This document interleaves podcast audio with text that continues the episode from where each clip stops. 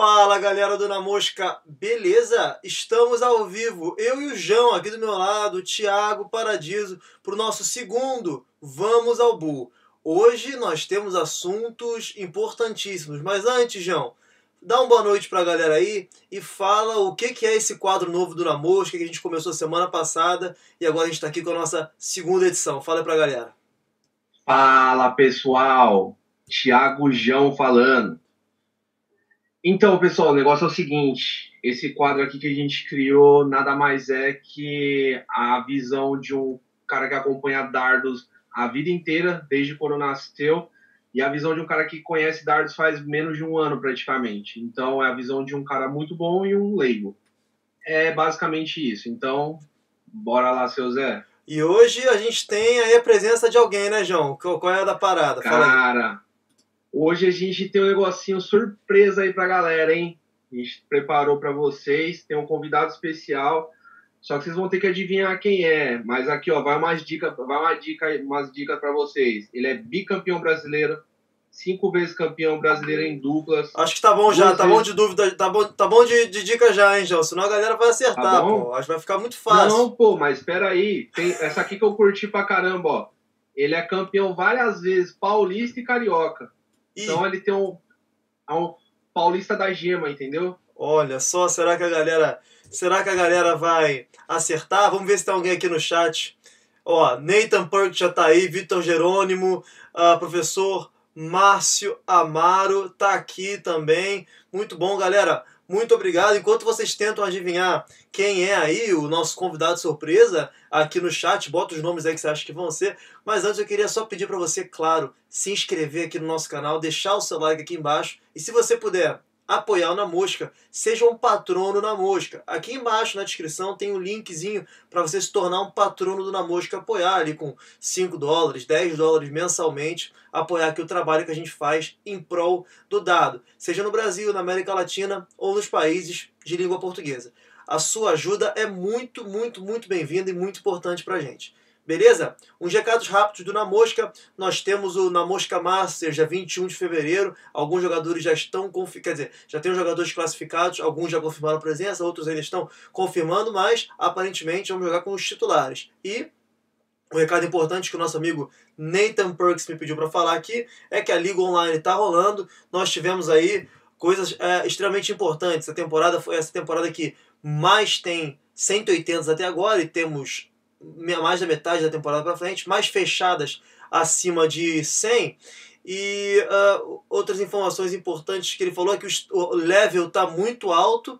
E eu queria dar um parabéns para o Danilo Alves, que fechou ali pela planilha, ali, fechou uma fechada incrível, 5.632 foi a fechada dele. E aí, João, quais são as chances desse número ter sido um erro? Fala aí. Cara, acho que tá, tá um pouco errado isso aí, hein, velho. 5.682 mil, que o cara fechou isso? O cara, o cara fechou 12 tá legs, maluco, 11 cara. legs e 3, e 3 dados. Não, eu falei com o Neita, ele falou que foi um erro ali da. Obviamente ele falou, ó, foi um erro ali de digitação. Eu falei, ó, jura que foi um erro. Caraca. Mas, Mas ó, se fosse um porco espinho, o alvo um monte, assim, não vai, velho. Tá louco. É, mas assim, a gente tem lá no, na, na, na, divisão A, né? Os dois primeiros vão se classificar para o Masters em fevereiro. E o número 1 um, e o número 2 até o momento, João, é o Bruno e o Arthur. E eles já estão classificados para o Master. O que faz com que abra a vaga para o 15 e 16 do ranking do Na Mosca. Mas acho que já foi tempo, tempo aí para a galera chutar quem é o convidado de hoje. Ó, Vitor Jerônimo falou Bruno, Bruno Rangel. O Guga Dias falou Mário, Escola de Samba de Madureira. Acho que ele errou alguma coisa ali, hein? O Jefferson Gomes, boas, boas, Jefferson. Por sinal, João, não sei se você viu, mas o Jefferson tem uma camisa do Na Mosca Tour, cara. Você viu essa camisa rodando por aí? Cara, não vi essa camisa não, hein? Cadê? Ele tem a camisa. Vê se até o final do programa eu coloco aqui pra galera ver. Uma camisa especial do Na Mosca Tour. Muito show. Hum. Muito show. Ah, eu vi essa camisa sim. Tem um emblemão do Na Mosca Tour bem no peitão. Foi, é isso ou nas mesmo. costas. É isso boa, aí mesmo. Boa, boa. Mas, João, vamos pro nosso convidado, convidado misterioso, convidado surpresa? Rufus tambor, Rufus tambor. Tem que lembrar ele de tirar do mute aí. Tirou. Vamos lá. 3, Bora. 2, Um. E. Tá ele aí, ó. Tá! Olha só quem tá aí. Aí, galera. Eu acho que as dicas que o João deu eram muito fáceis aí para descobrir quem é. Também acho. O João, o João tinha que ter segurado a onda aí, ó. A galera, a galera meio que acertou, hein? Sinceramente, a galera. Quer dizer, o Guga Dias, né? Nosso patrono. Ali o Márcio Amaro também falou, senhor Mário Portela.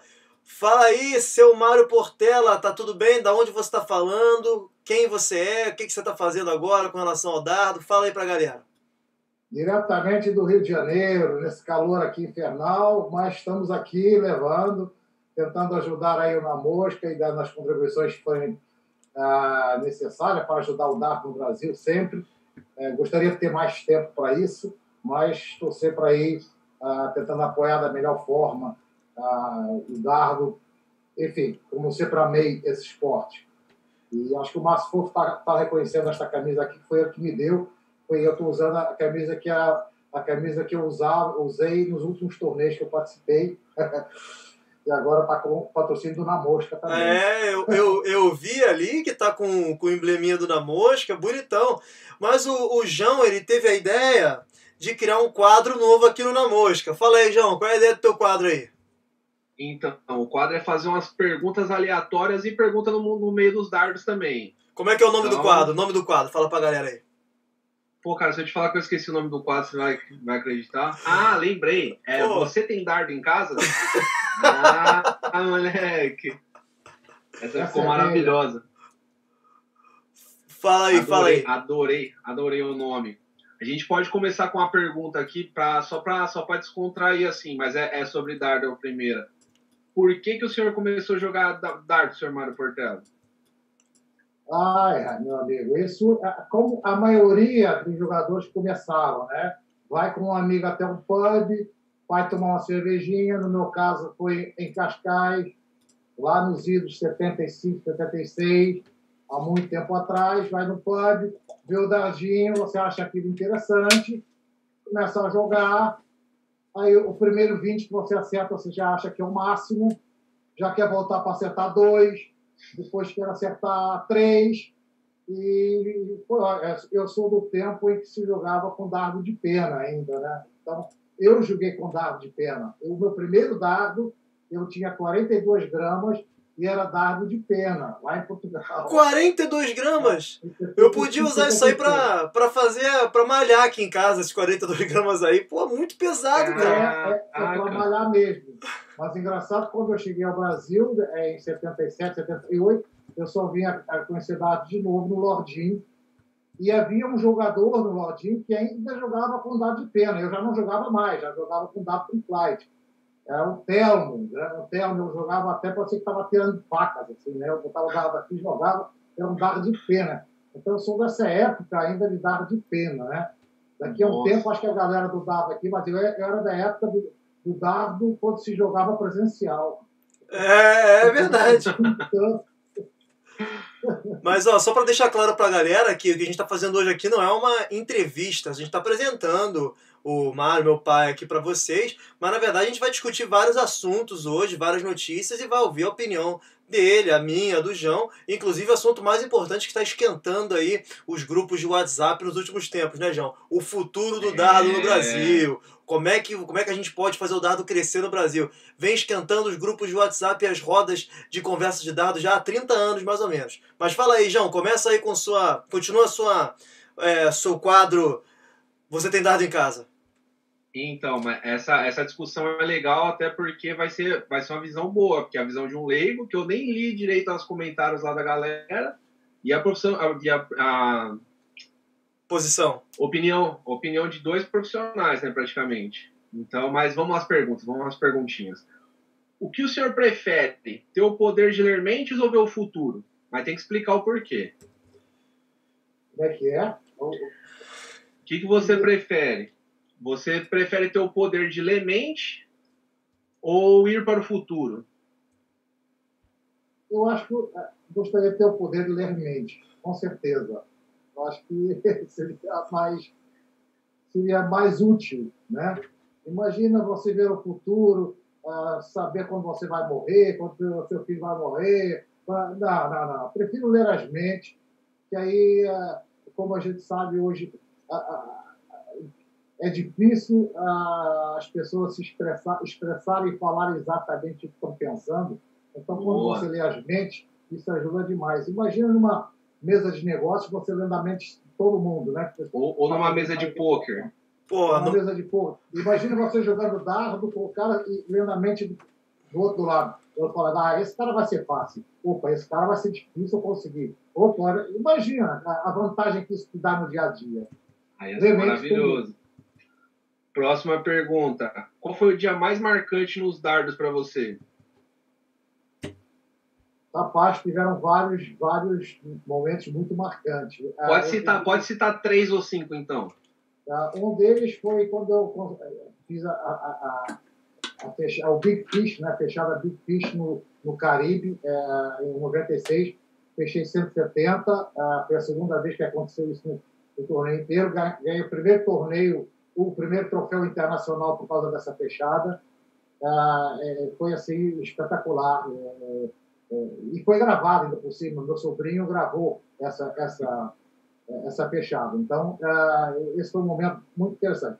Uh, antes disso, obviamente, ter sido campeão brasileiro pela primeira vez em 88 também foi outro momento fantástico, né? E, aliás, todos os títulos, mas o primeiro sempre a gente, nunca esquece. E acho que um outro momento foi quando eu uh, consegui, no, no Brasileiro de 97, isso é importante até para colocar um pouquinho, que a gente conseguiu pela primeira e única vez uh, ter uma televisão uh, acompanhando ao vivo um torneio brasileiro. Uh, eu negociei com a Bandeirante na época, o Luciano do Vale, fizemos um torneio em São Paulo, eu morava em São Paulo na época, patrocinado pela Miller, e tivemos flash durante a tarde inteira. Aliás, interessante esse ponto, foi em 97, o primeiro campeonato brasileiro foi em 86, e nós há 10 anos que estávamos usando o mesmo formato no brasileiro, que era em dois dias sempre, né? Um dia para o outro, um dia para o outro. E nesse aí, só havia possibilidade de fazer isso se o brasileiro fosse em apenas um dia. E, obviamente, eu tive que negociar com a Federação Brasileira na época, era o Paulo Boasson, e, e ninguém acreditava que era possível fazer num dia. E ele disse, é possível sim, vamos fazer desta forma, desta forma, desta forma. E eles tinham que gravar, a final foi transmitida ao vivo, a final inteira. Eles eram flashes durante o dia e a final inteira foi o Arthur e o Miro, que fizeram a final na época, o Arthur foi campeão brasileiro, é, e conseguimos fazer o brasileiro em um dia. A partir daí, o brasileiro passou a ser, a ser feito durante um dia, daí para frente. Né? Então, esse momento foi muito gratificante, porque a gente conseguiu expor um pouco mais o dardo com, ao vivo. Então, acho que foi a única transmissão de brasileiro nós tivemos ao vivo ah, numa televisão do Brasil. Né? Então, esse momento foi muito marcante para mim, embora o meu resultado tenha sido muito bom, porque eu estava organizando tudo e controlando tudo ali com a televisão, né? Tinha que acabar o, campeonato até às sete horas, porque a CT mudava o programa. Enfim, é, acabei perdendo na época para o Diogo Carvalho, que para ele foi um presente danado, mas é, ótimo, é, mérito dele, mas não consegui coordenar e jogar ao mesmo tempo. Mas mais do que merecido o Arthur e Miro terem feito a, a final esse foi um momento muito marcante para mim. Ah, Esse que legal. Pô, é um negócio inimaginável hoje você ter a Bandeirante cobrindo o campeonato de dardo brasileiro ao vivo, né, cara? Um negócio assim totalmente fora da, da curva. E, e isso é legal o que você falou também, porque vai entrar no, no, que a gente vai falar um pouquinho mais à frente, que assim, as pessoas vão falar que é impossível fazer o negócio até o momento que você faz, né? Até o momento que você bota na mesa e fala, cara, dá para fazer, vamos tentar fazer vamos arriscar, porque o benefício de conseguir dar certo é muito maior, né? Pô, para, para passar na Band, pô. Então, assim, era um negócio fora de série mesmo. E assim, em 97 a galera tava vidrada na televisão, né? Era, era, era televisão, cara, TV aberta rodando o Brasil todo, cara. Então, porra. Não tinha internet, nós no Brasil não vimos torneios ao vivo naquela época, não tinha como. Foi assim, realmente algo fora da curva. É que eu sempre gosto de falar, se você fizer sempre tudo igual, nunca espera resultados diferentes. Então, ali o pessoal aceitou o desafio, todos, claro, é, aceitaram, fizemos num dia só, conseguimos fazer a final toda e realmente foi um sucesso muito grande. Muito show. E aí, João, qual é a próxima? Muito bacana. A próxima pergunta é: quem você prefere, o Batman ou o Superman? Batman. Batman. Não Porque tem o Batman. superpoder, Boa. Eu gosto do Homem-Aranha. Eu, mas é como se tivesse. Ele tem o poder financeiro. Oi? Ele tem o poder financeiro. Boa. Poder financeiro. Eu gosto, eu gosto do nenhum desses dois, mas eu gosto do Homem-Aranha, porque ele tem conta pra pagar. É o único que tem. É, o ele tem conta pra pagar mesmo? Homem-Aranha? Tem, pô, o cara é mó endividado. Pô, é Sempre verdade. Tu- tu- é muito, ele é muito ferrado. Ai, ah, Vamos pra última, A vamos pra próxima- última, pra gente encerrar esse bloco. última pergunta? Isso. Tá. Ah, em que você pensa na hora do jogo para ficar mais tranquilo para jogar, para fechar aquele duplo decisivo, para fechar aquele 170 no Caribe? Ah, rapaz, eu não penso em nada. Eu tento tirar tudo da minha cabeça e sou eu e o alvo. É Um pouco na linha que já, já se conversou um pouco isso em alguns grupos. Ah, o próprio Diogo comentou também um pouco sobre isso, acho que o Zé. Ah, eu não penso em nada, não penso no adversário. Embora o, o Phil Taylor acho que você tem que pensar no adversário também, né?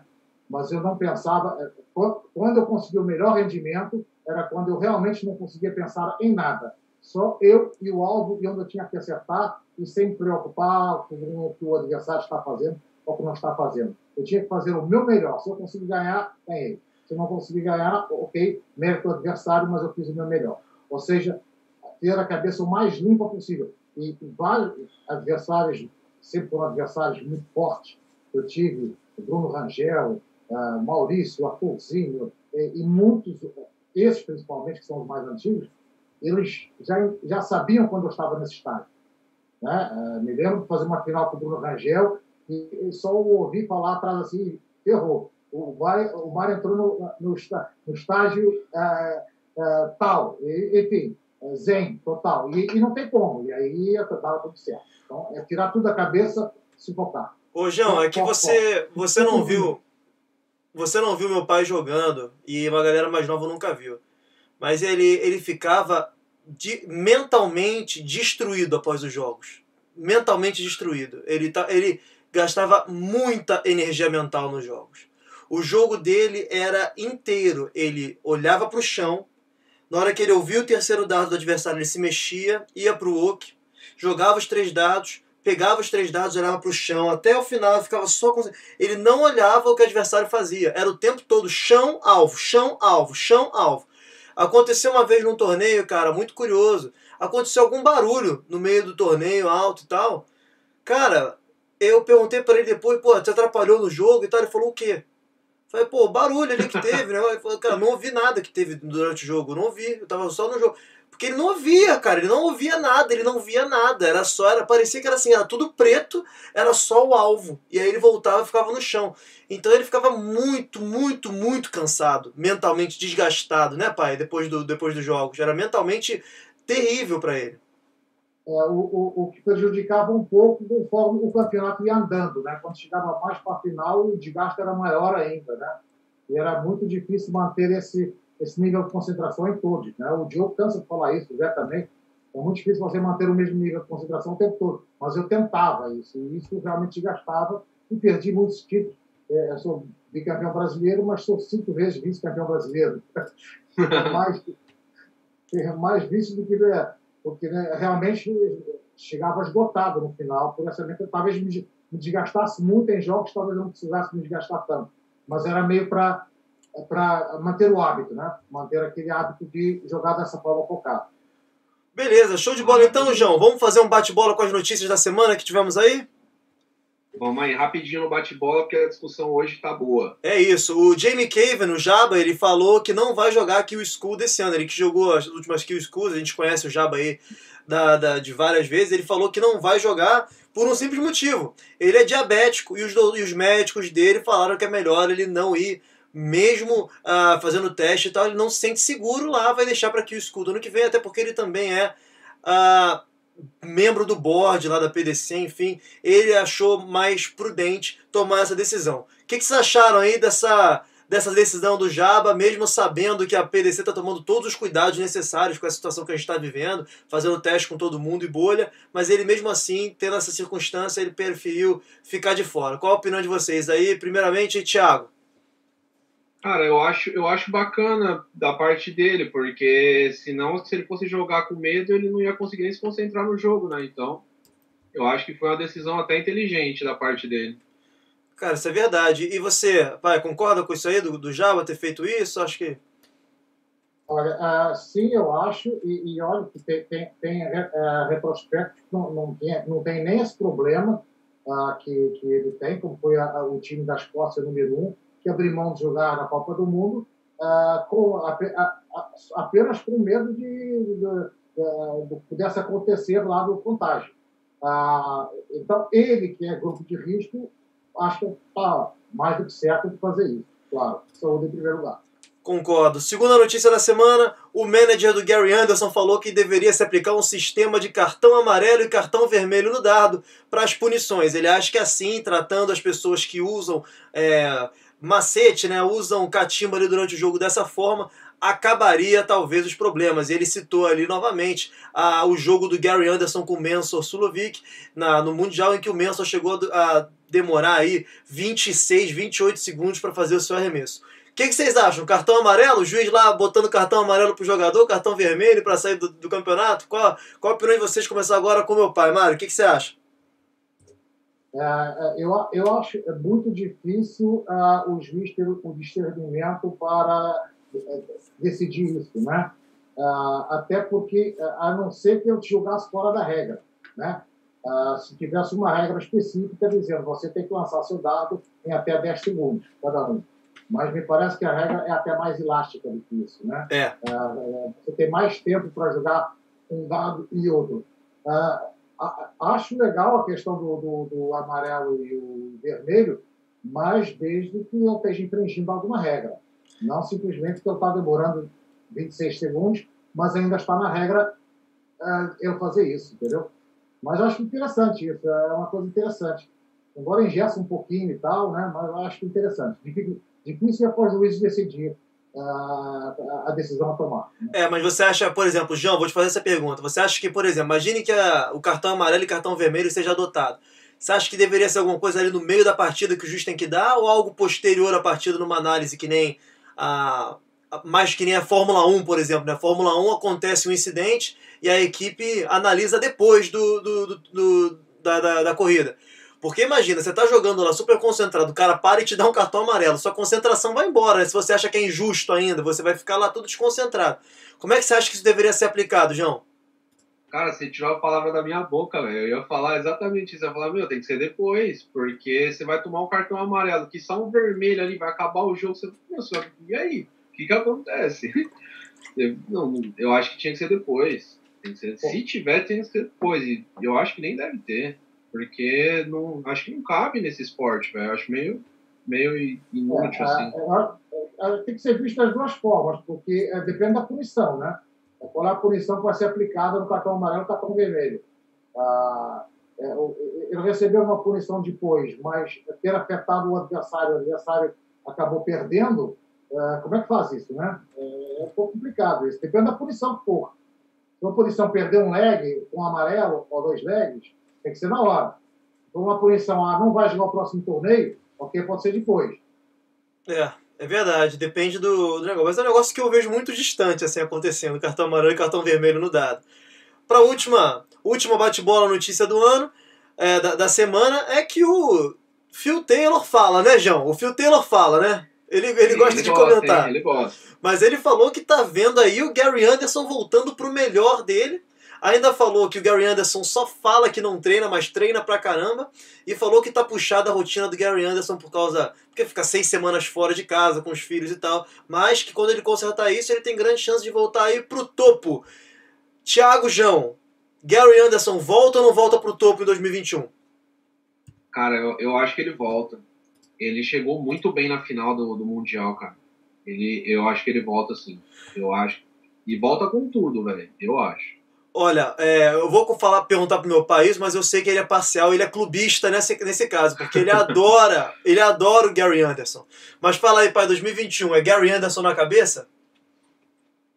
Cara, eu realmente torço muito pelo Gary Anderson. Né? Uh, conheço, tive a oportunidade de falar, conversar com ele um pouco, acho ele gente muito boa, acho um excelente jogador. Ah, jogamos a primeira vez com ele é, em Epinal, em 2002. O Brasil jogou contra, a, contra, contra a Escócia. Ah, ah, e ele era integrante da Escócia, não era ainda o nome que é hoje, né? Mas, enfim, é, tem, eu acho que ele é um excelente jogador. a qualquer momento ele pode ser campeão brasileiro, mundial, sem dúvida nenhuma, né? E, e sim, acho que eu treino assim, porque não é possível ele jogar do jeito que ele joga sem treinar, né? A gente percebe, eu teve um problema aí com a perna em algum momento. Com as costas, nas costas. Nas costas.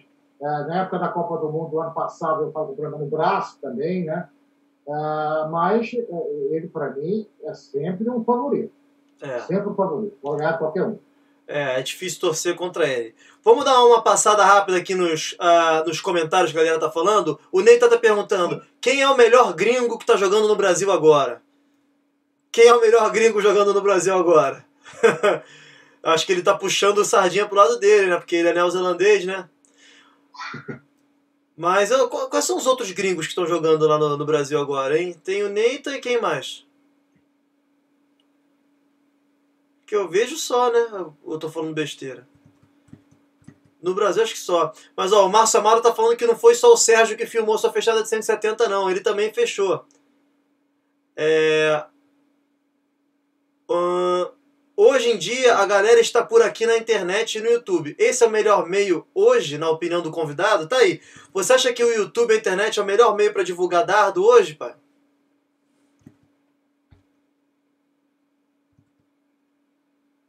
Alô, tá me ouvindo? Oi, oi, oi. Tá ok. É, olha, sem dúvida, eu acho que hoje é o meio é, para se divulgar na, é, internet. É, é, hoje não tem, não tem outro meio que seja tão fácil e que possa atingir tanta gente como a gente tem, assim, e, e com o custo-benefício que tem hoje a internet. Mas acho que hoje a prioridade é realmente a internet e redes sociais. Olha, pai, tem um cara aqui na, na nossa live acompanhando aqui que foi campeão brasileiro de duplas com você. Gilberto Yamashiro, o famoso Giba, tá te acompanhando de lá, mandou um abraço. Giba. Foi quando eu peguei a segundo campeonato de dupla, o grande Giba, parceirão. Ele fechou o jogo, o último leg, em cima do, da dupla, nada mais, nada menos que Maurício Maia e Bruno Rangel. Aí sim. Fomos campeões brasileiros em cima dele. E, e, e eu pulou no meu colo Ninguém queria jogar com ele de dupla, quer dizer, não é que ninguém queria jogar com ele de dupla. De repente sobrou o Giba. E sobrou a mim também. Eu não tinha dupla uh, para jogar no São Paulo. Eu também estava fazendo. Giba, vamos embora fazer dupla, bora, com os campeões. Muito bom. Em cima de Maurício Maia e Bruno Rangel. E... Foi um momento histórico, assim. Giba, grande. Até hoje é, a gente se trata como parceirinho. É isso grande mesmo. Figura. É isso aí. Ó, o Odenei está aqui com a gente também. O Gustavo Castelo Branco perguntando se você se aposentou em definitivo das pistas. Eu acho que sim, né, pai? Não, não vai voltar para as pistas tão cedo, né? É, esse, é, é, infelizmente, tive, um certo problema no meu arremesso que eu é, estou tentando melhorar, pelo menos para brincar um pouquinho, mas como falta tempo também para treinar, e eu não quero é, voltar num nível tão abaixo do que eu estava habituado, me frustra muito. Então, mas que, né, acho que não há nem nunca nem sempre. Eu acho que pode ser que em algum momento, de repente, eu me confiável, brincar aí um online aí. Quem sabe? Vamos ver. Show de bola. E a última aqui é que o Márcio Amaro, diretor técnico da Federação Brasileira, falou que está confeccionando um questionário aí que vai divulgar hoje para os jogadores da. Não sei se, é só, se vai ser só para os federados ou não, mas enfim, vai enviar uma, um formulário para pegar informações de como melhorar o dardo no Brasil. E acho que essa nossa live vai ser extremamente importante. Mas antes da gente entrar nesse assunto, vamos falar do PDC Awards, né, João? Que teve agora, é, é, essa semana, teve o PDC Awards, o prêmio que a PDC é, entrega para os jogadores, uma, tem votação popular e coisa e tal. Quem faz parte do nosso grupo no Telegram pôde ajudar na votação do Players Player of the Year, que é o jogador escolhido pelos jogadores. E a gente abriu uma votação lá que valia um voto para a PDC. Mas a gente teve um grande vencedor, que foi o Gavin Price. O cara papou tudo, né, João? Fala aí. Cara, o cara levou tudo, é impressionante, né? Mas ele mereceu, cara. De verdade, ele jogou tudo que ele tinha para jogar e um pouquinho mais. Ele mereceu demais. Eu, eu, voto, eu voto nele também.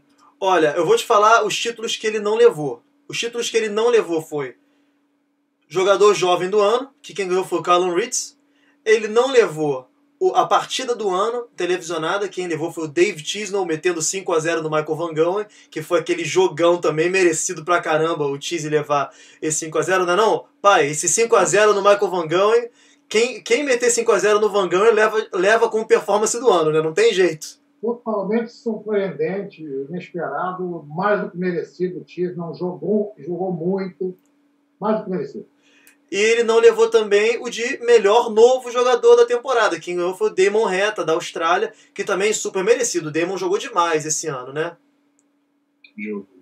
E, jogou demais. E aí os títulos que o Gervin levou foi melhor jogador do Pro Tour, do Tour profissional, melhor jogador escolhido pelos fãs, melhor jogador escolhido pelos jogadores e melhor jogador escolhido pela própria PDC. Então ele, ele levou uh, Pro Tour Player of the Year, Fans Player of the Year, Players Player of the Year e Player of the Year. Só um detalhe. Nesse último, que é o mais importante, que é o jogador do ano, quatro jogadores estavam escolhidos para serem votados pelo board da PDC. Gavin Price, o número 1 um do mundo. Michael Van Gogh, o número 2 do mundo. Peter Wright, o número 3 do mundo. E o quarto jogador, quem era o quarto jogador? Quem era o quarto jogador a ser escolhido? José de Souza. Era o quarto, a quarta opção a participar disso. O que, que você acha aí, uh, João, do José de Souza só estar cotado entre esses quatro aí? Cara, é o nosso portuguesinho, né, rapaz? Você tá maluco? Olha, o coração chega até, bate mais forte aqui. Olha, dá vontade até de comemorar já, só a gente tá lá. Bom demais. Nossa. Bom, bom. Ô, pai, me fala o seguinte: o José de Souza estava tá, cotado entre os quatro para ganhar o Player of the Year. Mas você achou injusto o Gervin levar? Uh, não, não achei injusto o, o, o Price levar. Não, realmente ele fez uma campanha maravilhosa. Acho que foi um prêmio uh, maravilhoso para o Zé de Souza estar entre os quatro e ter ficado em segundo, né? É. Acho que eu em segundo nesse aí, nessa votação, né? Embora o Price tenha uh, levado 75% dos votos, os outros três dividiram os 25 restantes e o Jeff Souza foi o que levou mais, foi em segundo, uh, que acho um prêmio fantástico também.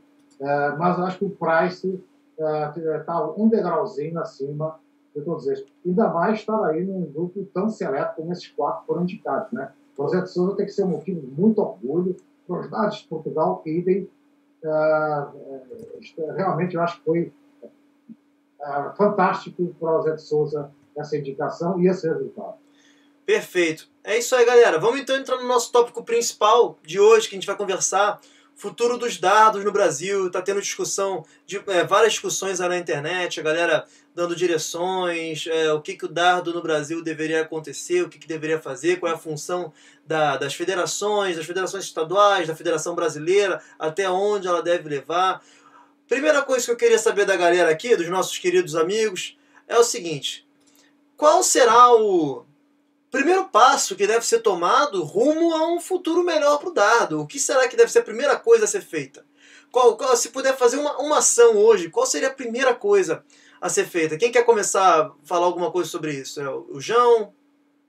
Ah, deixa eu, ir, deixa eu ir primeiro, porque depois que o, o seu Mário, seu Zé seu Mário Portela deve ter muita coisa para falar, porque eu estou bem basicão aqui. Mas eu, eu acho que é divulgação. Eu acho que a divulgação tinha que ser muito maior, porque é o que eu falei, eu já tinha conversado, eu não sabia o que era dardo até vir para cá. Se eu não tivesse saído do Brasil, vindo para Inglaterra, conhecido você, até hoje eu não ia saber o que é dardo. Nem sabia que eu não sabia que o maior ponto era o triplo 20, eu não sabia nada. Então, tipo, acho que a divulgação seria um negócio legal, porque mais pessoas iam começar a engrenar na, no esporte.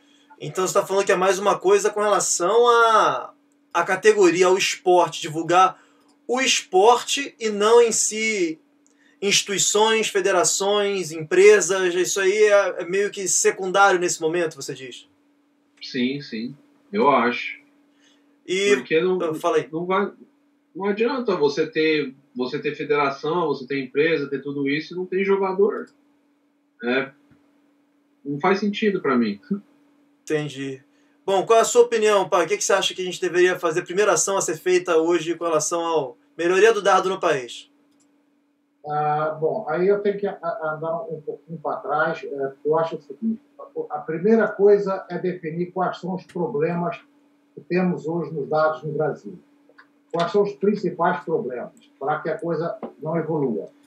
Ah, Posso só interromper rapidinho? Posso interromper um segundinho só? Vamos, em vez da gente ficar aqui, então, nesse lance de apontar.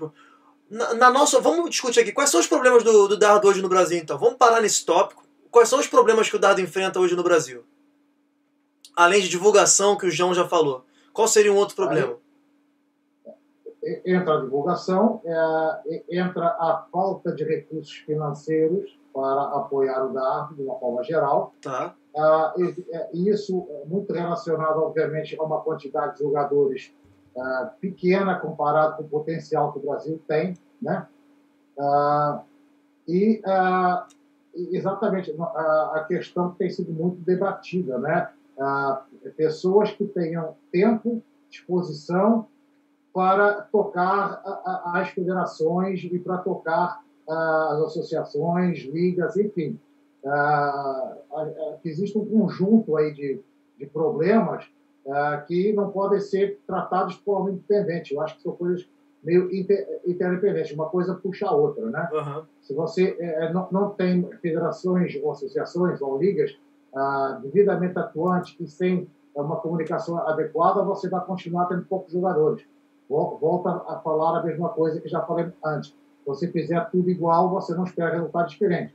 Tem que ter alguma coisa diferente. E para isso há necessidade de ter é, pessoas que, é, e não estou aqui criticando ninguém, porque eu não critico pessoas, é, eu, eu, eu, gosto de criticar ideias, né? Acho que o, o, papo tem que ser por aí, trocar ideias e em cima das ideias. As pessoas, para mim, todas as que uh, já passaram por todas as federações, por todas as associações, para mim já tem um mérito especial, porque pelo menos se propuseram a fazer alguma coisa, né? Ah, se fizeram o mais certo ou mais errado, ah, não vem ao caso. Ah, acredito que tenham feito o que achavam que era mais certo. Não que necessariamente fosse mais certo ou não. Mas uma coisa é certa: muito pouca gente que passou pelas federações tem uma disponibilidade eh, de, de, de, eh, de tempo, de comprometimento, porque afinal não, não é remunerado. Né? E aí entra a questão da falta de recursos financeiros também para apoiar o dado para que você possa estimular pessoas que possam estar ali realmente com um papel definido, é, que possam ser cobrados pelos associados pelos jogadores. Eu acho que esses, para mim, são os, os problemas principais. E, obviamente, desdobra quais as causas desse problema. E quando a gente definir bem as causas desses problemas, pode atuar em cima. Eu acho que tem que ser uma coisa um pouco mais estruturada do que apenas um brainstorming geral da situação, entendeu? É, então basicamente o mais importante é achar alguém que bote a mão na massa de verdade, né? Que a gente. É, é essa é a carência, então, achar a pessoa que vai ter é. disponibilidade de tempo para fazer acontecer. É, é, é, um dos pontos, que as pessoas tenham tempo a se dedicar ah, como, como seria necessário, né? Como, como ah, não, não que as pessoas atuais não se esforcem, pelo menos dentro do que elas podem, ninguém pode negar isso mas, obviamente, lembro, o único exemplo que eu tenho, realmente, ela tem dois exemplos de pessoas que, que o Fernando Verma, por exemplo, foi uma pessoa que se dedicou muito ao dar, mas ele não trabalhava, a vida dele era o dar. O Márcio Porto também, já com mais limitações, trabalhava. Enfim, quem, quem tem que dividir o seu, o seu ganha-pão com tocar uma federação é, é, é realmente complicado isso, porque é, dá mais trabalho do que retorno financeiro. É, é um pouco normal isso acontecer. Ah, então, esse, essa é uma das questões. Mas se você consegue ter um plano de eh, ganhar mais jogadores, ah, começar a ter uma base muito maior, você pode fazer torneios onde você tem muito mais inscrições. Ah, claro, também precisa ter gente para fazer isso, né? Gente dedicada a estimular isso. Você consegue ter meios de comunicação melhores, é, tudo isso, alguns patrocínios, né? patrocínios para ajudar as federações de alguma forma, uh, que tenha uma remuneração sobre isso. A PVC, ninguém trabalha de graça na PVC, né? Ninguém. É, nem na WBE. Todo mundo, os executivos lá são executivos das empresas, empresa normal.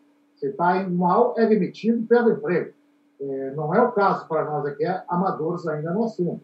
Mas isso também não cria uh, um, um, estímulo maior uh, para que a pessoa realmente dedique mais do, do seu tempo do que, ela, do que ela pode, por muito amor que tem ao esporte. Eu acho que cada um que se candidata a, a, a tocar uma federação tem muito amor ao esporte e quer fazer o melhor. Mas, obviamente, é, tem limitações. Será que o segredo, então, seria transformar a organização dos, dos torneios ou transformar é, a gestão de uma federação ou de uma instituição esportiva ou de uma, enfim, em um negócio lucrativo, né? Transformar isso como um modelo de negócio para que as pessoas que estejam lá visem uh, o lucro mesmo, visem você fazer um serviço tão bom que as pessoas paguem e você seja remunerado, ao invés de ser sempre essa coisa do vou fazer de coração, vou fazer de amor e tal. Claro, tem que ter amor, tem que ter paixão, a gente não está falando disso. Mas até quando chega a conta de luz, a conta não quer saber se você quer pagar em abraço, né? Você tem que pagar em dinheiro, né? Então talvez seja ideal, no que eu estou entendendo aqui, acho que uh, até compartilho algumas informações com o João sobre isso, e claro, meu pai sabe disso também, que a gente transforma então esse modelo em um modelo de empresa, né? De que assim que ela vise uh, um lucro, talvez. Não sei, é uma ideia aqui de das, da, da organização do dado ser baseado então num, numa empresa organizadora de eventos, talvez seja isso, que essa empresa faça essa gestão toda. Você acha que isso aí é, é faz sentido, João? Cara, para mim faz sentido, mas eu, eu volto sempre a bater na tecla. Eu, eu acho que não tem tanto jogador assim para ter uns eventos tão grandes que nem tem aqui, entendeu? Aqui, se você faz um evento num pub, pô, cara, lota. É gente pra caramba jogando. E, tipo, no Brasil, eu não sei se, se ia dar tanto assim pelo fato de não ter tanto jogador. Ou eu que não tenho a dimensão de quantos jogadores tem, mas, tipo assim, pelo, só pelo nosso grupo ali, é, é pouca gente, sabe? Não é muito. O que, que, você acha, pai, de criar uma empresa, ou de, de, de, de, da possibilidade de uma empresa organizando os dados como a PDC faz? Ou... É, é, é essa é como, como eu falei, a gente tem que estruturar bem isso. Qual é o nosso problema, qual é a causa e quais são as possíveis soluções. Essa me parece ser uma possível solução. Pode ser que hajam outras. É, que nós, é, é é, que, que, que, quando se trocar ideias com, to, com todo, todos os interessados, possam surgir outras ideias. Essa me parece uma possível solução, né? mas ela bate, obviamente, no que o Jean falou com muita propriedade. É, como ter uma empresa locativa se você tem poucos, poucos jogadores que possam ajudar a crescer? Então, aí vai para outro ponto. Como crescer os jogadores sem que você tenha que ter uh, grandes investimentos que você não tem, né? Ah, é, mas é isso, é, passa pelos pubs, passa pelo trabalho que o pessoal faz de abrir pubs, de, é, como o pessoal no Sul está fazendo, no Paraná, no Rio Grande do Sul, como se foi, foi feito muito no Rio de Janeiro, em São Paulo, em Brasília. Ah, então, todas, todos os lugares que começaram colocando pubs para funcionar. Né? E aí avaliar. Isso é barato. Né? Isso, você coloca no pub, a pessoa vai indo, vai, vai gostando, vai jogando, e hoje tem oito, oito jogadores, amanhã tem dez, hoje tem doze, e a coisa foi assim no Rio, foi assim é, em São Paulo, foi assim em todos, todos os lugares hoje que a gente tem dado, começaram pequenos e vão crescendo. Há que haver esse, esse esforço. Mas, ah, sem dúvida, ah, ter alguma empresa ou ver a coisa de uma forma um pouco mais lucrativa pode ser uma saída para a parte de termos ah, ah líderes né, de, de federações é, que tenham, é, tenham mais é, incentivo para tocar as coisas e que possam ser mais cobrados também. Porque hoje você não pode cobrar realmente muito da, da pessoa, porque ela não está ali também meio que às vezes, quase porque não tem mais ninguém para assumir, entendeu? Uh, dificilmente nas federações, estou dizendo, existem mais do que uma chapa, né? Existe sempre uma chapa que que está cheio de pessoas com boa vontade que querem fazer o melhor possível, mas obviamente tem limitação. Se a gente tivesse uma estrutura maior, pudesse ter várias chapas para as federações, cada federação pudesse apresentar o seu programa, a sua agenda, o que ela quer fazer, o que não quer fazer, e fosse em cima disso, poderia facilitar um pouco mais. É, se tivesse, enfim, não digo, não quer dizer mais comprometimento, não, mas pelo menos mais incentivo para que as coisas fossem, é, mais coisas acontecendo. É, o, o Giba aqui no comentário está falando, Zé, aqui não tem mais bar em Sampa para jogar dardo, não tem mais pista. E a questão que fica é de quem é a, de quem é a função de abrir pista? Né? Quem é que é responsável por isso? Se é que tem alguém responsável? Quem é que deve fazer isso? Porque o Guilherme Dias lá no Rio está fazendo um trabalho incrível. Ele abriu três, quatro pubs. Ele não precisou de nenhuma, federa de nenhuma federação por trás, ele não precisou de nada. É um cara que comprou uns alvos, botou o alvo lá no pub, falou: deixa eu fazer um torneio aqui. Mostrou que um alvo num pub é um negócio lucrativo pro, pro dono do bar. Vai ter uma galera lá que vai se juntar no dia ruim dele e tal. E, assim, existe alguém que deve ser responsabilizado pela abertura de pubs? Ah, eu, eu acho, não sei se na abertura de pubs, mas nessa, nessa, nessa pegada que eu tive uma ideia que, por exemplo, uh, se você jogar dardo, pô, convida uns três, quatro amigos e fala, galera, vou, vamos fazer um churrasco aqui em casa, vou te mostrar um negócio diferente aqui. E aí você já começa a mostrar o dardo, joga pro cara. Pô, esse negócio é complicado, hein, João? Esse negócio aí, pô, vem aqui em casa no churrasco que eu te mostro meu dardo, a galera vai ficar até, até nervosa, hein? Não vai nada, cara. Vai ficar tranquilinha. Sabe que aí não pense. Mas, mas aí os teus amigos que gostarem, depois vai dizer, poxa, onde é que a gente pode jogar? Tem que ter algum lugar para ir, né? É, eu, isso é verdade. É, é, é, acho que isso pode ser um papel de, de, de jogador de dados, não, não, colocar essa carga nas federações também, embora, obviamente, a federação tem muito mais uh, condições, tem muito mais uh, uh, condições de fazer isso, né? Assim, porque é, é, é, é, muito importante para que a federação possa ampliar os seus jogadores do seu estado. Muitas federações muitas, já fizeram isso muito, né? Vasco fez muito, Formiga, Fernando Verta, o pessoal em São Paulo, das federações, todos trabalharam muito na abertura de pubs por aí, entendeu? E vários outros. E aí apresentar projetos como, por exemplo, sugestão que o Diogo já deu várias vezes, ah, bar, de fazer as mídias, o bar entra com uma, com uma parte, com um prêmiozinho, ah, dar uma premiação para o pessoal que vai jogar, apresentar modelos para o pub poder ganhar dinheiro também com o dado, entendeu? Como esses modelos que, que o Diogo e o Zé defendem há tanto tempo aí ah, para fazer essa base aí. Mas, obviamente, tem que ter gente para fazer. A pergunta é quem? Ah, qualquer jogador nosso eh, que goste, que tenha um amigo no bar, pode convencer, que frequenta um bar, que veja que tem condições, pode tentar levar essa ideia para o bar. É, também a, a, federação vai ter uma pessoa que vai ter pouco tempo para fazer isso. É, vai ter no, no final de semana, mas a federação tem toda uma estrutura de poder, botar um alvo e tal, coisa que talvez só o jogador não consiga. Mas é, acho que tem que ser um pouco compartilhado né, com, com, com todo mundo. Né?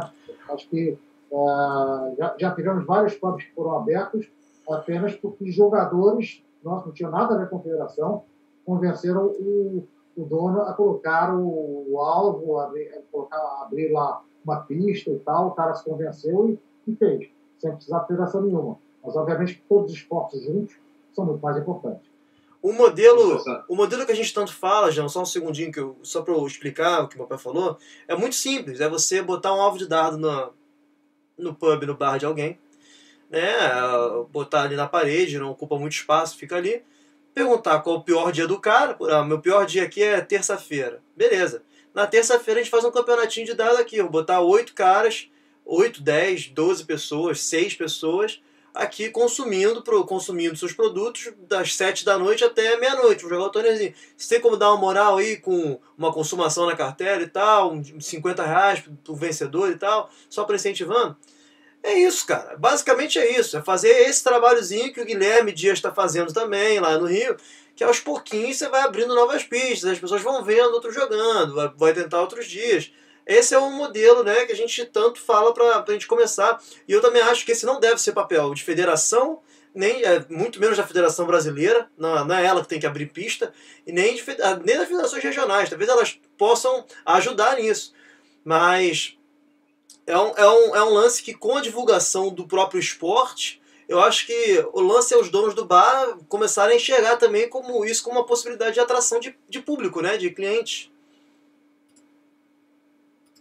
É, exatamente. É, e a gente percebeu, é, eu me lembro, acho que há três anos atrás, quando o Diogo jogou pela primeira vez o Mundial, ou a Copa do Mundo, não sei, a, a mobilização que tivemos em vários estados, do pessoal botando televisões nos bares para o pessoal assistir junto, e com o resultado disso, alguns desses bares colocaram a televisão, depois colocaram uma pista, né? se, se, se estimulam a colocar uma pista de dados, enfim existem alguns motos aí que podem ser usados uh, para, para estimular o pessoal a colocar as pistas de dados. Obviamente, né, não, é, não vou dizer que isso é fácil, não, mas uh, em 10 pode ser que você consiga um, mas tem que passar pelos 10, né?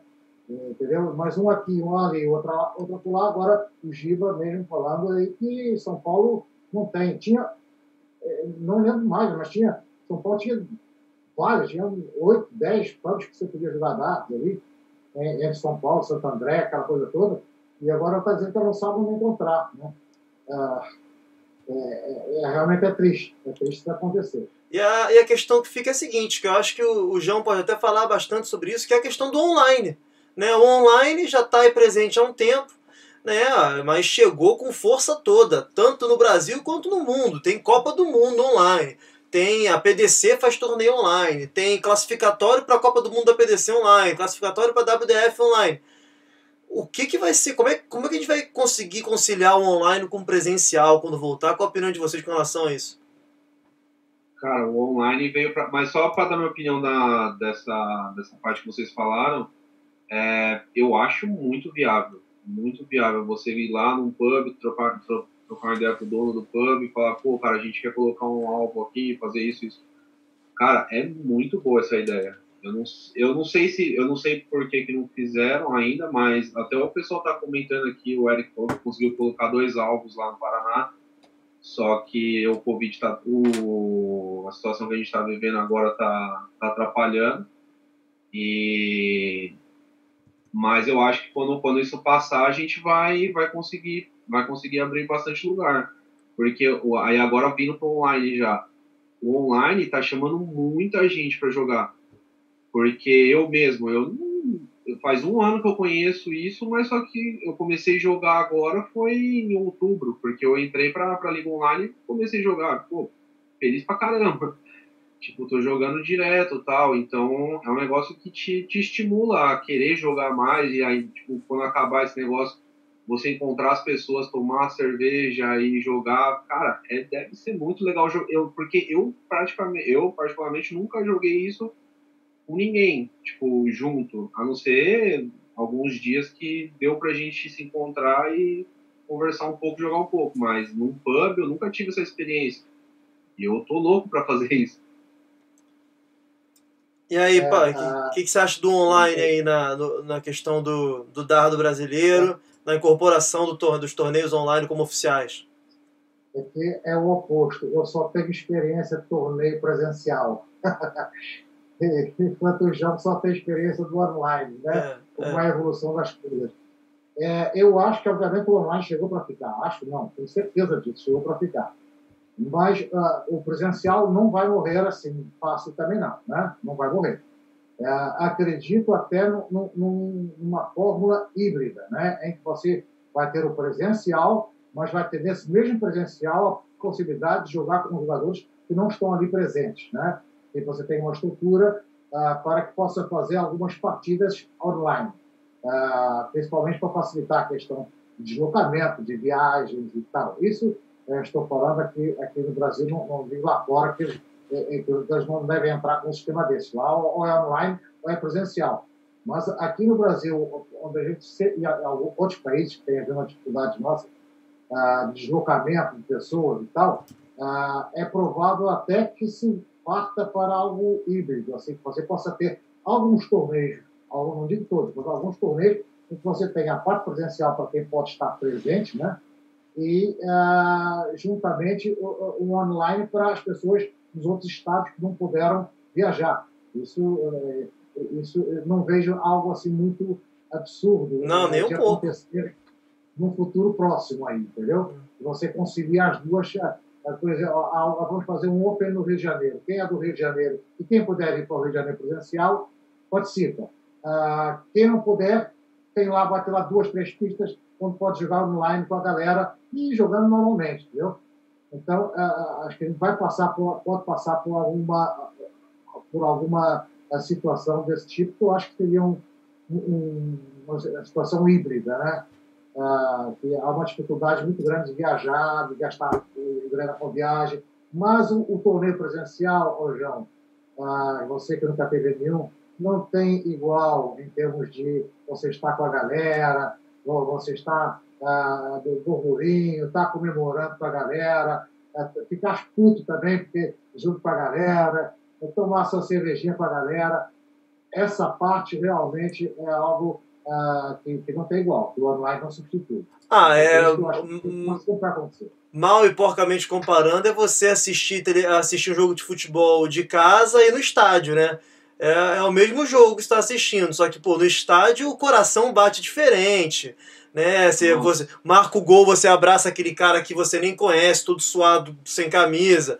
Você, é, você no dado aí, você perde, você fica bravo de uma forma diferente. Então, é mais ou menos isso. Você tem a mesma. Você tem uma emoção ali referente a um esporte, mas que na verdade é, são, são experiências diferentes. Mas eu acho que essa opção do híbrido é bem legal, né? É um negócio assim para se pensar, porque o Brasil realmente tem uma dificuldade imensa de viajar, tem uma malha ferroviária terrível, por exemplo, para você faz um torneio, você, o Sven que fazia os torneios profissionais em é, conseguiu fazer os melhores torneios é, presenciais que eu já vi no Brasil, que eu já joguei. Eu acho que meu pai vai concordar que a estrutura do, do Sven era fora de, fora de série, era profissional, era, era PDC, o cara fazia no Brasil. Só que assim, era em Palmas. Então você tinha que se deslocar até Palmas para você fazer para você jogar esse torneio. Era um baita de um torneio com recepção e tal, é, hospedagem já lá no lugar, é, as pistas todas separadas, perfeitas, com tal, tudo limpinho, organizado, é, climatizado o ambiente. Agora, ele botou 30 pessoas lá, 30 e poucas pessoas lá. Mas assim, você é, tem que ir pra Palmas, pô. E, e não é fácil pra Palmas no Brasil, cara. Você vai perder um bom tempo de avião, um bom dinheiro, né? Pra você poder é, fazer alguma coisa. Mas eu acho que o online veio sempre para ficar como opção. Mas tem alguns problemas no online, né? Por exemplo, o cara vai lá e rouba, né? O cara pode jogar mais de perto, o cara pode botar o alvo numa altura diferente, o cara pode fazer várias coisas, né? Então fica ali meio que numa numa zona meio cinzenta de o quão oficial pode ser um jogo, um jogo online, né? É, mas aí eu, eu, eu quero crer que isso vai ser a exceção da exceção. Né? Ah, isso pode, pode acontecer, mas, mas pelo menos aqui no Brasil, a grande maioria dos jogadores é, eles têm muita ética com relação a isso. Né? É porque são Ah, poucos gente, ainda. É, e são poucos, né? Ah, é, cansei de ver jogador, o juiz falou que fechou e eu disse, não, não fechei. Ah, o pessoal é muito honesto aqui, de uma forma geral. Ah, não pode falar isso do resto do mundo, mas pelo menos aqui no Brasil, é, eu acho que sempre houve uma ética muito, muito, é, muito forte, com pequenas e raríssimas exceções, né? Ah, então, é, isso pode ser é, é, pode minimizar um pouco esse problema do online, você já não ter toda essa segurança. Mas é, é, acho que não seja por isso, se pode viabilizar alguma ideia que pode, pode ser bacana aí para o É. no Brasil. É, Sim. já passou por Mas algum... esse, Fala, João. esse, negócio de, esse negócio de alterar o, o lugar que você joga ou a altura do, da, do alvo, cara, o, a altura do alvo não, mas a, teve uma vez que minha esposa ela falou, por que você não joga mais perto do alvo? Eu falei, mas eu vou errar muito mais do que se eu estiver jogando da distância certa. É, É. também Porque tem isso. quando, quando você chega perto, mais perto do alvo, nem que seja um passo, é, é completamente diferente. Seu, seu dardo vai lá do outro lado. Vai muito longe, vai muito ruim. Então eu acho que isso nem é viável para o jogador, não faz sentido. E também, daí o cara começa a roubar, vai jogar um, um campeonato presencial, vai fazer o quê? Não vai ter como roubar lá, vai tomar pau. E aí vai ver que não, não é tudo aquilo que estava achando que era. É, mas já teve uma galera que foi pega por jogar de perto, né? O, o Darda. Mas enfim, Isso é uma discussão mais para frente, está falando do Brasil aqui, das possibilidades do Brasil. E tem aquela discussão que sempre rola, né, com relação à própria Federação Brasileira de Dado e a filiação que a gente tem a esse esse peso que a federação já parte do negativo todo ano, que é a filiação à WDF.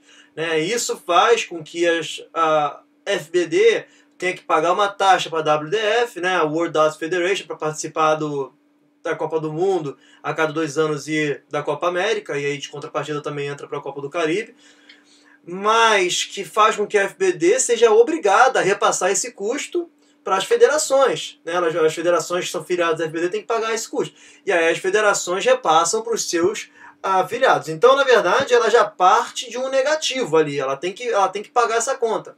Então, realmente, fica bem difícil você fazer um torneio lucrativo no Brasil, tendo poucos jogadores, dificuldade de deslocamento e partindo do negativo. Opiniões com relação a FBD e a filiação à WDF. João?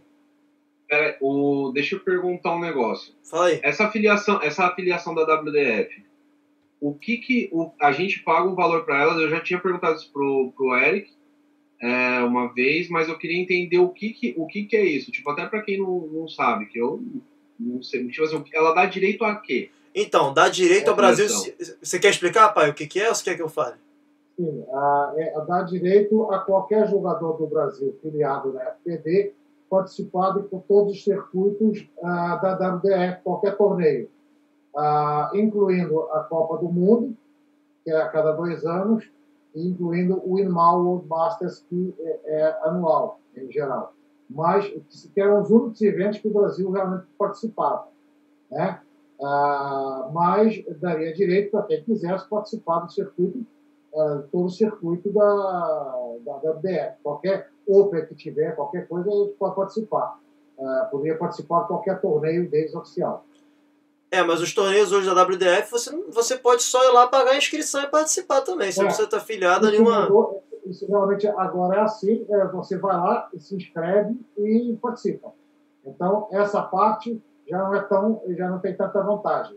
Mas para participar da Copa do Mundo e da, e da, da do Winmar World Masters, uh, e da, da, da, do qualifier para o que eu chamo, era o antigo Embassy, agora é diferente, né? O, que é o Mundial da, da UDF, né? Uh, para participar desse aí, você tem que estar afiliado. É, e também a Copa América, né, que acontece também de dois em dois anos, e aí botaram e a Copa a do Copa Caribe. A Copa América também, que é, que é disputada junto com a Copa do Caribe. É, mas... A Copa do Caribe é separada. Tá? É, a Copa do Caribe não tem, não tem filiação, não é, não é um torneio oficial, digamos assim, é um torneio festivo. A, a, é, é, aí a filiação a, a CDO. Caribe, tá, a CDO. CDO. É que, mas isso também é uma merreca, acho que é 100 dólares pra, a cada dois anos. Né? É, mas, mas só para deixar claro que o torneio do Caribe não é um torneio oficial de nenhuma instituição, não, não, não é da WDF nem da PDC, é um torneio à parte, só da CDO mesmo, festivo, digamos assim, que vale para a CDO só. Mas qual é. É muito bacana, mas não vale, obviamente, para ranking nenhum. Mas qual é a real necessidade hoje que, que a gente vê de uma filiação à WDF? Olha, a, essa filiação já, obviamente, ela durante muito tempo foi muito orgulho nosso, né? Antes até de conhecer a PVC, né? De estar mais é, é, inteirado do que a PVC e tal. Uh, me lembro que antes do Diogo viajar e se mudar para a Inglaterra, é, é, eu ficava pedindo para a PDC me informar como é que o Brasil poderia participar da Copa do Mundo. Eu não tinha nem resposta, nada. E, e então, esse foi o motivo de orgulho durante muito tempo a gente ser filiado da WDF e é, participamos de muitas Copas do Mundo. A equipe brasileira participou de muito. Algumas não foi é, e, e, participou de várias outras Copas do Mundo. Não, não talvez com os times que estavam classificados, mas enfim, com quem podia ir. Né? É, do Irmão Masters, a última vez que participamos, que o Brasil participou, foi quando eu fui com o Diogo. O Diogo era juvenil ainda na época, e foi quando, a gente, quando o Brasil foi pela última vez. Isso eu acho que foi em 2004. 2004. 2004. 2004 foi a última vez que o Brasil participou do animal. Então, esse animal não faz sentido pagar para esse animal. Então, hoje a gente só tem realmente a Copa do Mundo, para ver se realmente isso, isso é, é, é, é fator importante o suficiente para onerar a Federação Brasileira e, obviamente, onerar as outras federações. A meu ponto, do meu ponto de vista, hoje não é mais. Uh, tem a Copa das Américas também, tá? Uh, que, que está englobada nessa história, né? Uh, que me parece mais viável participar da Copa das Américas do que até numa Copa do Mundo eh, com uh, um time mais, mais de ponta. Mas é questão de avaliar. Vale a pena ou não vale a pena? Isso não poderia ser revertido de outra forma. acho que hoje o custo-benefício é ruim, é negativo. É, isso volta. Está onerando muito a federação para pouco proveito que a gente está tendo. E volta para o que o João falou no começo, de divulgação, de assim, ele falou, pô, se eu não viesse para cá, para Inglaterra e visse você jogando, eu nem saberia o que é dardo. Então, talvez faça, faz sentido a gente ficar almejando voo. Eu não estou falando de almejar voos e tal, até porque hoje você quer participar de um torneio WDF e você vai estar disposto a participar, só você pegar um voo. É claro que a situação que a gente vive não permite isso, mas dadas as normais é, circunstâncias normais de temperatura e pressão, a gente você só pegar um voo, pagar a inscrição e participar. Nós vamos estar afiliado à federação nenhum. Então, faz sentido, talvez, num país que a gente está com tanto déficit na base de jogadores, tanto déficit na qualidade dos jogos também, que a gente tem. Beleza, a pessoa está entrando e tal, mas a galera com média 40, 50 ainda, sabe que não é uma galera que vai viajar para fazer frente com os caras lá fora, né? Então, Será que faz sentido essa taxa nesse momento? É isso que você falou. Será que não vale a pena pegar essa grana e investir em outra coisa? João, qual é a sua não. opinião com relação a, a, isso? Cara, por mim poderia investir em outra coisa. Porque, eu, eu, sinceramente, eu, eu, a visão que eu tenho de um ano de idade, não vejo vantagem nisso. Não, não faz sentido. Você pode estar investindo esse dinheiro em, sei lá, comprar alvo e fazer os torneios no, nos pubs, essas coisas. E, mas só para só ler um comentário aqui da, da Maíse, é, o único o que está que, o que tá complicando essa coisa mesmo é essa situação que a gente está vivendo agora. Porque esse, isso foi um, uma coisa positiva para a gente começar a jogar essa, esses jogos online porque eu acho que se não fosse. Você uma, uma vez me comentou comigo que tentou fazer um campeonato online e não, não deu certo porque a galera não, não curtiu. Foi, Mas foi. agora, como a gente. Sim, então, agora como a gente teve essa situação, o pessoal não tinha como sair de casa, então eu acho que o online veio com força e ganhou uma força que talvez não teria ganhado em nenhum outro momento. É. Então eu acho que isso foi, foi, foi positivo até. Mas eu acho que quando acabar essa situação também, a gente vai voltar com tudo e, e aí eu acho que vai ter muito mais gente jogando, cara. Essa... Porque vai ter muito mais. Que nem eu, eu tô, pô, tô louco pra jogar no pub. Essa, essa, essa tentativa minha, acho que foi em 2015. Eu morava no Brasil em 2014, 2015, que eu criei a Liga Web Candidatos do Brasil. Liga Web Candidatos do Brasil. E aí algumas pessoas se inscreveram, mas assim, eram três ou quatro. Eu, Diogo, Sven, lá de, de, de Palmas, e acho que foi isso. Né? A galera não topou muito a ideia. Hoje em dia, já fiz o evento semana retrasada que tiveram 60 pessoas do mundo todo. Né? Mas, pai, a sua opinião, a, você acha que a FBD poderia cortar esse laço com a WDF e focar em outras coisas nesse momento?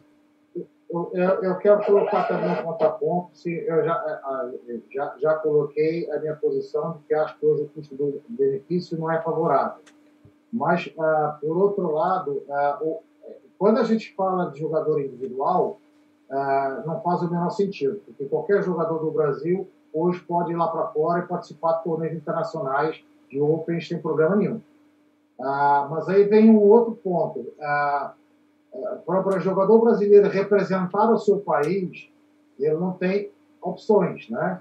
É, é, é, temos a Copa do Mundo da PDC, em que na realidade temos apenas dois jogadores que podem representar o Brasil, uh, e mais nada, e mais nada, para representar o, o, seu país. Então, a, a, Copa do Mundo da, da BF, ela permite uh, colocar uma cenourinha nos jogadores, em uma quantidade maior de jogadores, serão quatro no caso, mais quatro uh, do feminino, é, que poderiam ter o prazer de representar o seu país em algum evento. Então, isso eu já estou falando um pouco mais é, do lado emocional. Eu participei, se não me engano, de sete Copas do Mundo, seis ou sete para Foi muito, sempre muito bom, muito divertido, agregou muito. Enfim, é, tem esse lado emocional que aí eu não sei o quanto eu posso pesar numa decisão absolutamente financeira. A Copa América, ele fala, fala a mesma coisa. Tem outra possibilidade também de representar o país é, num evento de dados. Gente não tem mais é, outra, outras possibilidades, né? Uh, mais ou menos. Representar o Brasil. Mas, é, oficiais sim, mas a gente pode ter aí, num futuro próximo, torneio. Já tem, né? Torneios internacionais online que representam seu país, né? Claro, é, devido às proporções do torneio oficial, mas também o que, que é ser oficial, né? Ter o emblema da WDF, ter o emblema da PDC, pode ser, mas nós, nós é, temos é a, a CSD aqui na América do Sul fazendo um bom trabalho, fez a Libertadores. É um passo para ela fazer o time Argentina, time Chile, time Brasil e o time Colômbia. E vamos fazer um quadrangular aí. É, e não precisa de, de ser filiada à CSD, não precisa de nada, só jogar. Né? Claro que eu estou falando de um torneio que tem um custo de, de, de, produção ínfimo, né? com o torneio online. Você tem um, um custo muito mais de, de trabalho, de energia do que financeiro, porque um torneio presencial você tem que alugar o lugar, tem que ter gente trabalhando lá para montar as pistas e tal. Mas talvez, no meu ponto de vista, para não ficar aqui só perguntando, soltando a batata quente para a galera também, né? no meu ponto de vista, eu acho que a gente tem que no Brasil, nesse momento, se quiser que a Federação Brasileira volte a ter a representatividade que ela tinha, a importância que as pessoas é, reconheçam né, como instituição máxima, que as pessoas ainda reconhecem como instituição máxima de representação do esporte nacional, eu acho que é momento de tomar uma decisão séria, séria e de longo prazo, de dar um passo atrás. Né? De dar um passo atrás, de falar, pô, talvez nas próximas duas Copas do Mundo, seis Copas do Mundo, a gente não participe. Tudo bem. Vamos pegar essa grana que vai sobrar e vamos focar em outra coisa. Que tal se a gente não estrutura um site maneiro para a federação, uma presença na mídia social legal, bota uma divulgação em é, ads, né, em anúncios na internet para você chegar, fazer uma, uns eventos para o esporte legais aí, né, desafogar a pressão das federações estaduais para que as federações não tenham que repassar também um valor exorbitante para o seu filiado pagar 100, 120 reais, 200 reais para ser filiado, para poder pagar uma, uma, algo desse tipo. E quem sabe, assim, claro, acho que pagando um pouquinho sim tem que pagar para a gente até gerar um caixa para o dado, como a gente faz aqui no Namosca, os nossos patronos eles investem no Namosca para reverter em dado, reverte em premiação, reverte em todo. Mas acho que assim, talvez seja o momento de dar um passo para trás, né? Que eu não sei nem se é um passo para trás, na verdade, mas recolher e a FBD se estruturar e entender o que ela quer fazer com relação ao dado aqui dentro, antes de querer mandar a equipe lá para fora, porque nos últimos anos a equipe brasileira que foi lá para fora, a gente sabe que assim, são poucos jogadores que estão conquistando a sua vaga de lá para fora. Era antigamente era era super disputado, você sabe, né, pai, como é que era para você é, conseguir sua vaga para disputar lá fora. Era na unha até o último Open. Hoje